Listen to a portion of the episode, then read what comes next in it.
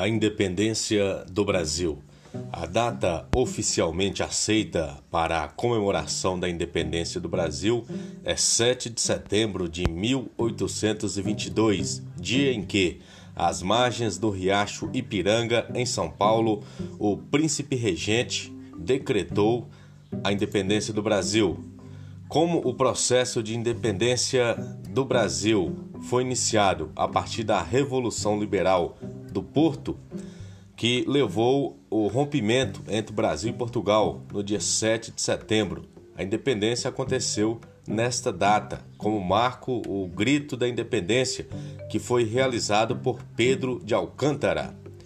Entre os fatores que causaram a independência do Brasil, podemos destacar a crise do sistema colonial, as ideias iluministas e as independências ocorridas na América Inglesa e na América Espanhola. Além disso, a própria elite agrária brasileira se beneficiaria de uma separação entre Portugal e Brasil.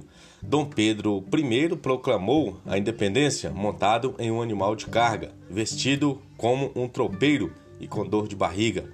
O quadro que mostra este fato, final do século XIX, cerca de 66 anos após o 7 de setembro, este mudaria a história e transformaria a colônia em uma nação independente. Pedro é uma figura central na independência do Brasil. É, na data de hoje, 7 de setembro, às margens do rio Ipiranga, em São Paulo, ele proclamou o surgimento de um novo país com o grito de independência ou morte. Ali mesmo, às margens desse famoso riacho Ipiranga, Dom Pedro teria é, bradado uma frase simples, mas longa: independência ou morte, laços fora, soldados. Disse ele em referência às insígnias da coroa portuguesa nas fardas dos militares. Mas carecemos de muitas independências no Brasil.